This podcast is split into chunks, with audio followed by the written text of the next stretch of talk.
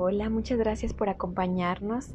Este es nuestro episodio 47 del podcast Moments, Time for You.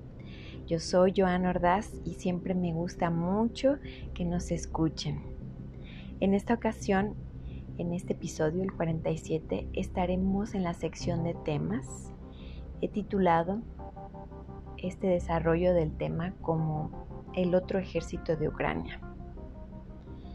Por supuesto, los invito a que nos dejen sus comentarios. Será muy grato leerlos. Llevamos ya 35 días que se inició la invasión de Rusia a Ucrania. Y no menciono inicio de guerra, porque si bien es absurda, también es cierto que el conflicto data desde la caída del muro de Berlín. Los aviones de última tecnología con misiles hipersónicos. Un misil hipersónico es el que viaja a 12 veces más la velocidad del sonido. Esto quiere decir que tiene 14.000 kilómetros por hora. Imagínense, son totalmente imperceptibles por los radares. Los soldados y las armas de Rusia no tienen antecedentes en la historia de la humanidad. Entonces podemos determinar que la afectación es a nivel global. Así que, ¿qué es lo que podemos hacer cuando esto todo está encaminado a seguir en esa riña que lo único que ha brindado al mundo es inestabilidad e incertidumbre para los siguientes meses? ¿Cuál ha sido el afán de Rusia por invadir Ucrania? Se habla de empoderamiento territorial, dejar fuera a Ucrania de la OTAN, distracción política, abastecimiento y control de las energías, separación de Internet de Rusia y conectividad con China. En fin, las sanciones del Kremlin hacia Ucrania son bombardeos a ciudades sin parar, matando civiles para detener la capacidad de ataque por parte de los ucranianos. Putin gran maestro del arte de la manipulación, tiene a la mayoría de los rusos en la incertidumbre y desconocimiento total de la invasión, con la teoría de defender al país de los supuestos neonazis en Ucrania. Así las cosas. Mentiras, engaños, estrategias para tener a Ucrania a nivel de esclavos bajo el régimen del Kremlin los ucranianos están siendo masacrados porque ciertamente no están trabajando, sino que están defendiendo su país y las vidas de las personas que no han podido salir de él, como lo es el siguiente ejemplo. My name is Sergey. I am a lawyer in the international company. I was a lawyer two weeks ago, but now I am fighting against Russia with my friends, with my brothers, Ukrainians.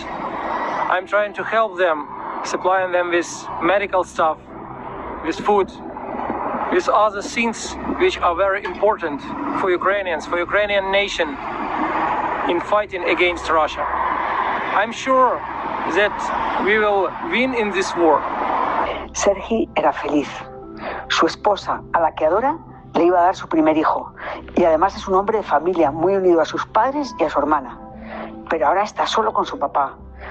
Tuvieron que llevar a las mujeres a la frontera para ponerlas a salvo.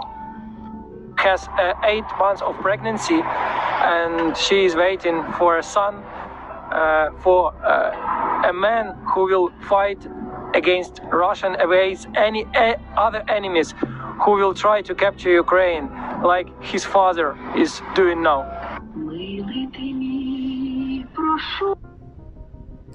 A casi 40 días de esta guerra, que a los ojos del mundo sigue siendo absurda, ¿qué podemos esperar?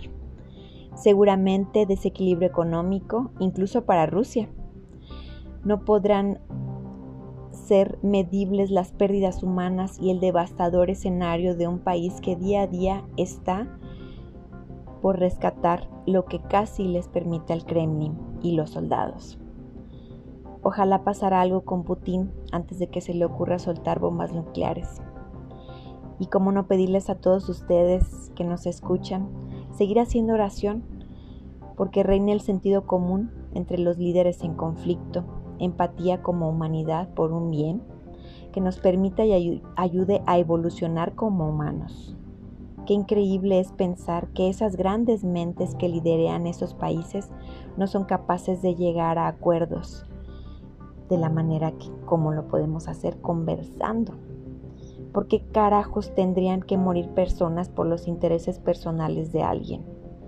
Porque las emociones y frustraciones de algunos no son superadas en la edad adulta y nos acarrean hacia una guerra de estas dimensiones. Esto no es más que una muestra de lo que estamos construyendo para nuestro futuro, involución. Ni los avances tecnológicos podrán salvarnos de esto. Escuchas, ¿se han planteado ustedes qué, harían si de la noche a la mañana perdieran todo su patrimonio, estabilidad, incluso su familia? Como humanidad tenemos mucho por hacer. Pasos pequeños suman. Hagamos lo propio, empecemos por nuestra casa. Ya hemos perdido demasiado.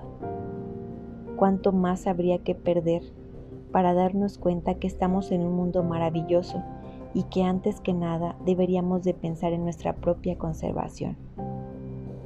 Muchas gracias por prestarme sus oídos. Eh, quiero mencionar que este desarrollo de tema mm, fue también gracias y con el apoyo a las noticias internacionales y a noticieros de varias partes del mundo, por supuesto preocupados por la situación actual. Pues gracias nuevamente a ustedes. Seguimos en el próximo episodio.